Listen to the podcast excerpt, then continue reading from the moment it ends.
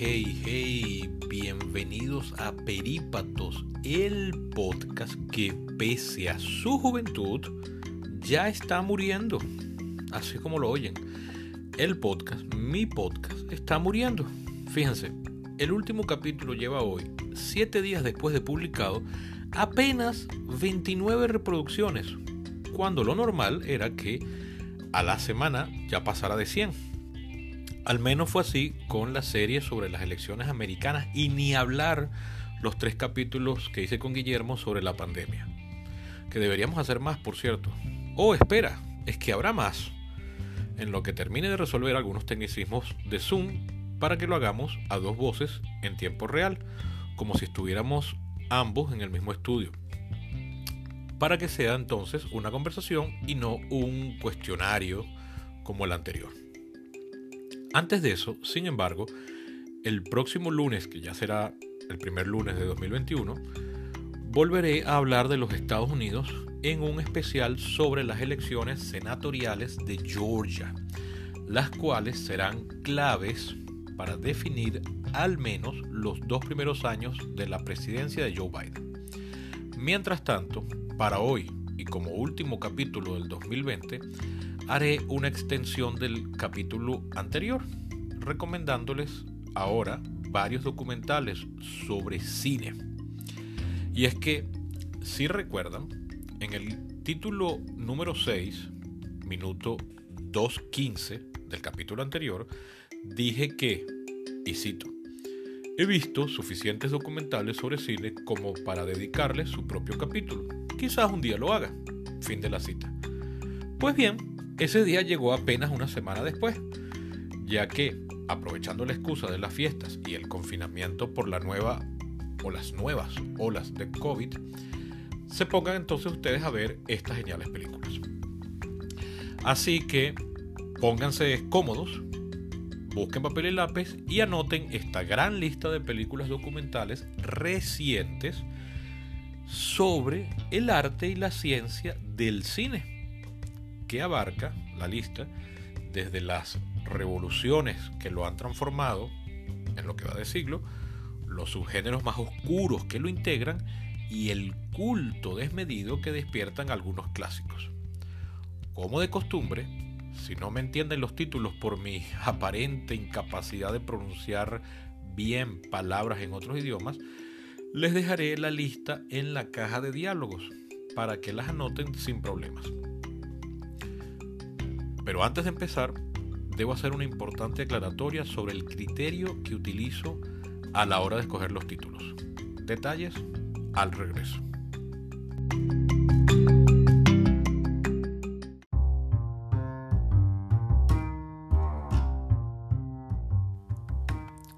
Antes de continuar, quiero hablarles de sushi, en concreto de Bocadillo Sushi, la marca de sushi domicilio de Luis Juárez suchero con décadas de experiencia en el ramo y con quien llevo trabajando desde 2016. Mire, se los voy a poner así. Antes de conocer a Luis, a mí no me gustaba el sushi. Y ahora soy un fanático. Pero no se conformen con lo que les digo. Vayan a su cuenta de Instagram y vean las fotos y lean los testimonios. Si viven en Caracas, les recomiendo su bandeja de tres roles, que equivale a 30 piezas. Y si llaman de parte mía, Sebastián Cova, les regalarán una bandeja extra de ensalada dinamita. Vayan a Bocadillo Sushi en Instagram y hagan la prueba.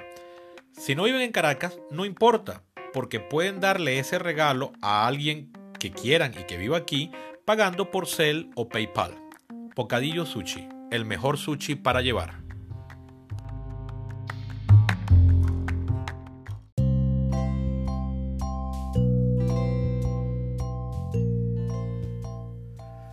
A ver, muy probablemente quienes me escuchan pueden decir que también han visto un montón de documentales sobre cine, sobre todo los llamados making of o detrás de cámara, que antes pasaban por televisión, bueno, todavía lo hacen, pero antes era muy común, pero que desde finales de los 90 conforman los llamados extra de los DVD.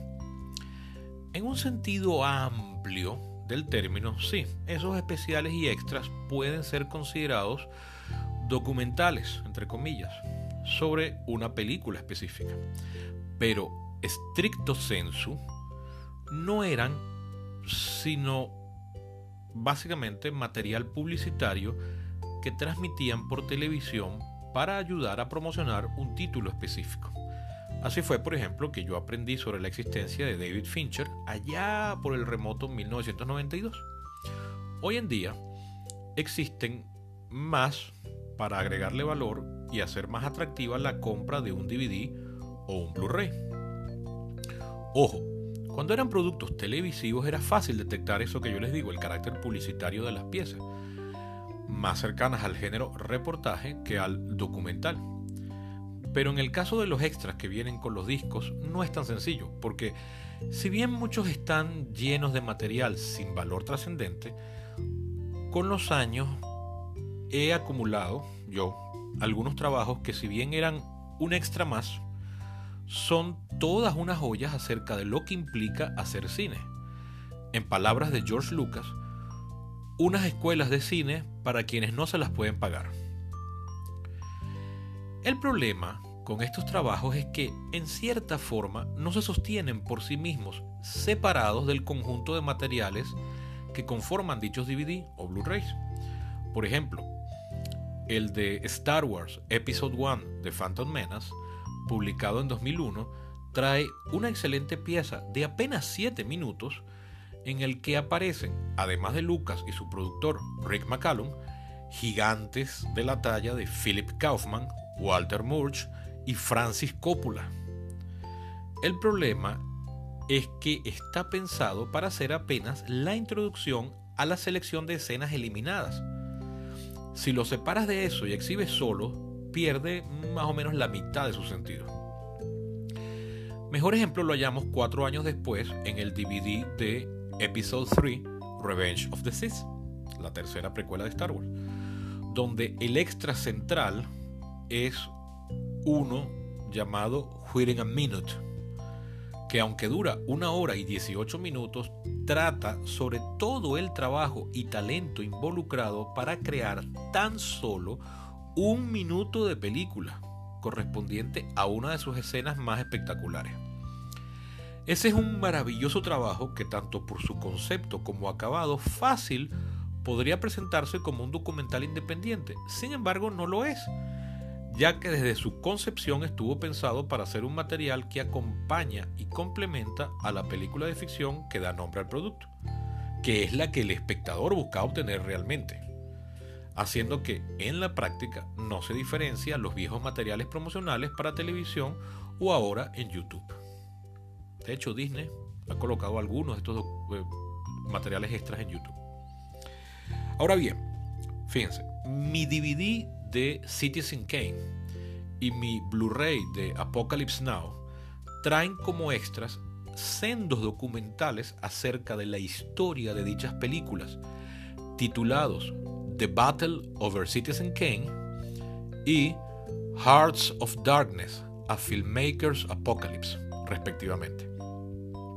En este par de casos, aunque se centran en películas específicas y sirven como detrás de cámaras, son documentales propiamente dichos, hechos muchos años después de forma independiente y concebidos como películas que se valen por sí mismas, a pesar de narrar la historia de otras que las precedieron y son más famosas.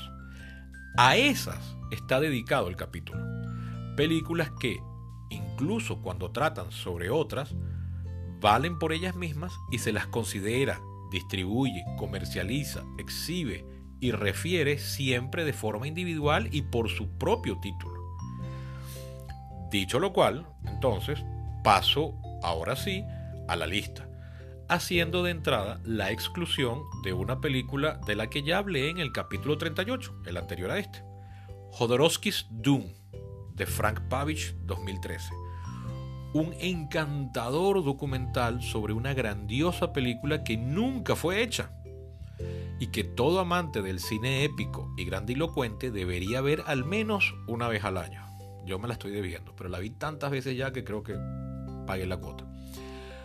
Un último recordatorio antes de empezar es que las iré nombrando en un orden que mezcla cronología y temática, sin pretender reflejar jerarquía de calidad, ya que cada película es tan buena como la anterior y poco importa el orden en que las enumere. Aclarado eso, ahora sí, y sin más preámbulos, la lista.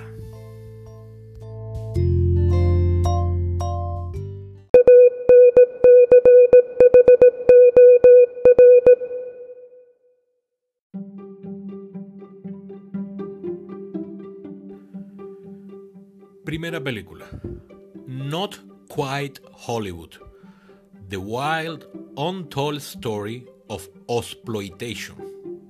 Que traduciría como no muy parecido a Hollywood. La loca, no contada historia de la exploitación.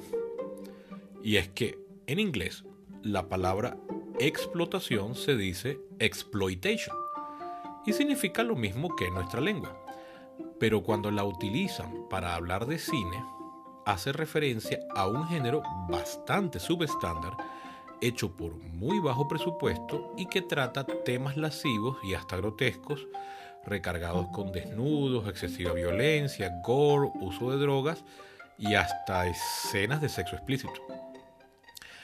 Aunque apareció en los años 20, no tuvo su boom sino hasta finales de los 60 y todos los 70 gracias obviamente a la relajación de la censura. Fue común en todas partes del mundo, desde Los Ángeles hasta Hong Kong, pasando por Latinoamérica, pero al parecer fue en Australia donde fue toda una revolución que lanzó las carreras de varios artistas hoy famosos y súper laureados. Esta película, Not Quite Hollywood, dirigida por Mark Hartley y estrenada en 2008, trata sobre la historia de ese particular cine en el país austral, que por coincidencias fonéticas llamaron Osploitation, Os o Z en vez de OX, haciendo referencia a la forma en que los anglosajones suelen llamar a Australia o Australia. Por cierto, Tarantino sale muchas veces en esta película explicando cómo casi todos sus films tienen referencias de aquel cine exploitation de los 70.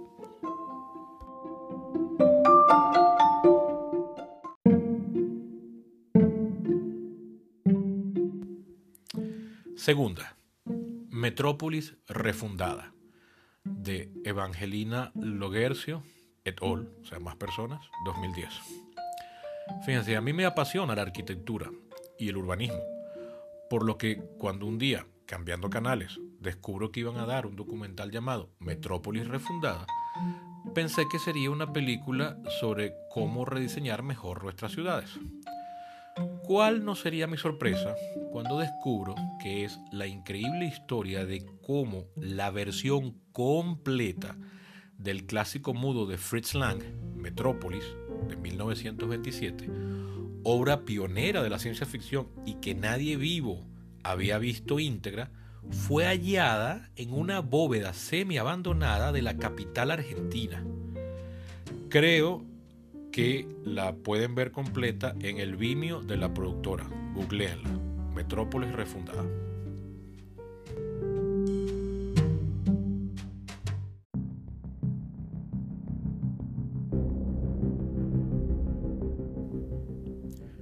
Número 3.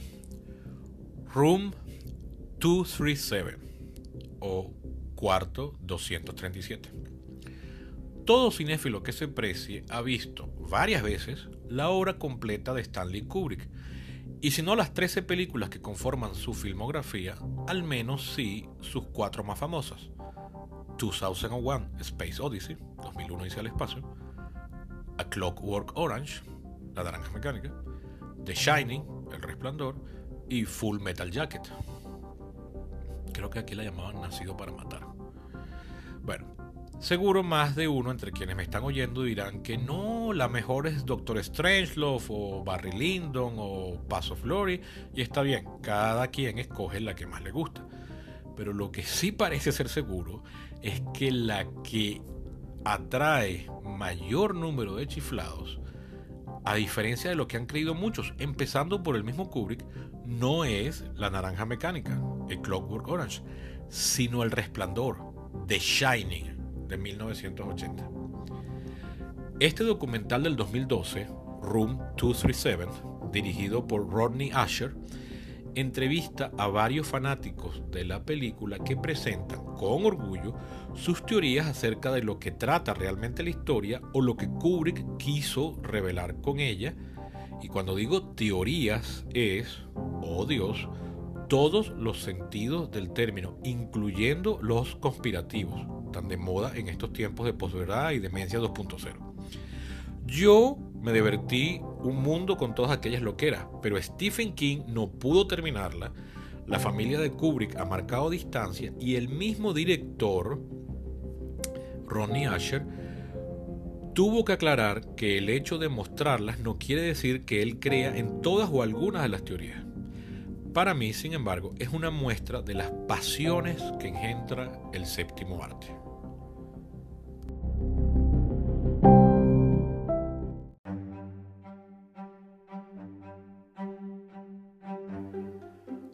Cuarta, side by side, que quiere decir lado a lado.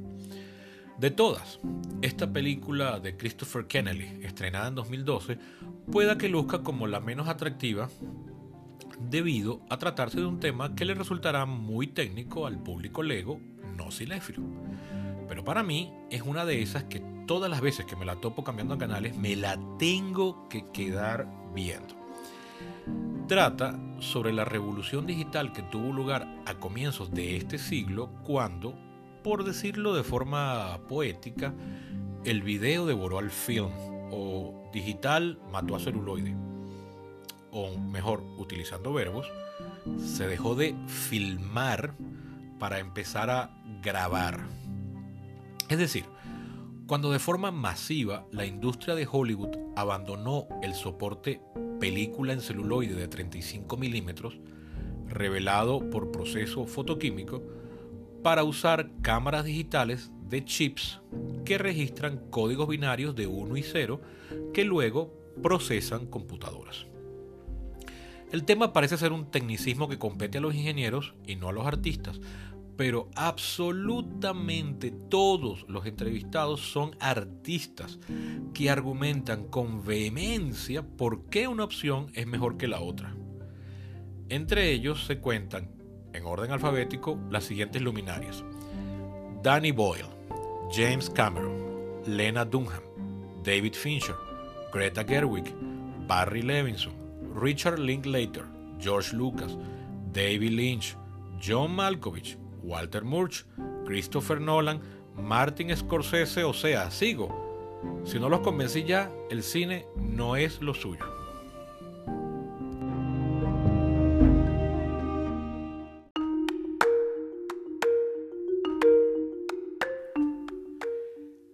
Quinto o quinta es realmente dos, un empate. Hot Girls Wanted y Pornocratie Les Nouvelles Multinationales du Sexe. Para finalizar este par de películas, una americana dirigida por Jill Bauer y Rona Gradus, estrenada por Netflix en 2015, y la otra francesa, hablada en inglés, estrenada en 2017 y dirigida por una tal Ovidie. Las escogí porque si bien la segunda me pareció superior a la primera, ambas tratan diferentes aspectos de un mismo género cinematográfico, género e industria, complementándose muy bien y funcionando como un combo explicativo perfecto. El género e industria en cuestión es el pornográfico, con Hot Girls Wanted, que traduciría como se busca chica caliente, chica hermosa, dedicada a las cortas, cortísimas carreras de las actrices pornos en la era de Internet.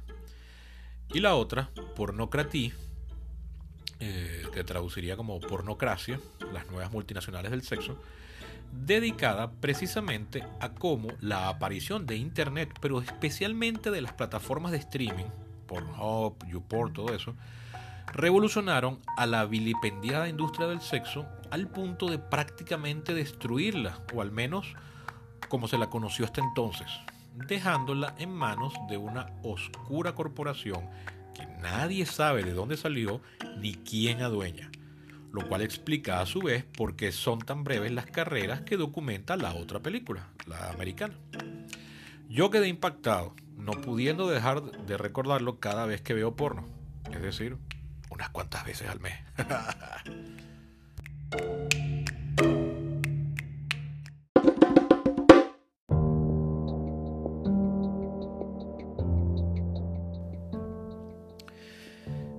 Esa fue la lista, bastante omnicomprensiva y diversa. Lo que no es diverso, sin embargo, y que me siento obligado a hablar o comentar, es la forma en que muchas de esas películas están hechas. Irónicamente, la mayoría de estos films sobre eso que los griegos llamaban tecné, que es el arte y la ciencia, en este caso del cine, son en cuanto a su propuesta visual bastante convencionales con casi todas consistiendo en un único formato, entrevista tras entrevista intercaladas con algún montaje explicativo narrado en off. Los mejores trabajos analíticos sobre el cine no los he visto en películas, sino, oh espanto, en videoensayos de YouTube, donde hay literalmente miles de trabajos de muy diferente calidad, eminentemente amateurs, hechos en casa por entusiastas que solo quieren compartir de gratis y por puro amor al arte lo que descubrieron o saben de X, Y o Z película, director, técnica, etc. De verdad son tantos que podría apostar a que cada uno de los oyentes ha visto más de un videoensayo muy bueno que no hemos visto los demás y que incluso no han podido volver a localizar luego de que se lo toparon gracias a la magia azarosa de, los algoritmos estos todo. Yo por mi parte les voy a recomendar mi favorito, que muchos ya han visto, pero que nunca está de más volver a ver. Every Frame a Painting. Todo, todos los cuadros una pintura. Por Tony Shu y Taylor Ramos. Es una colección de 20 29 ensayos que fueron estrenados entre 2014 y 2016 por una pareja de editor y animadora que los hicieron con la intención de alfabetizar visualmente al público, enseñándonos a disfrutar al cine como lo que es en esencia, narración visual. Les voy a dejar el link o el enlace en la caja de diálogo. Yo cada tanto siempre lo vuelvo a ver.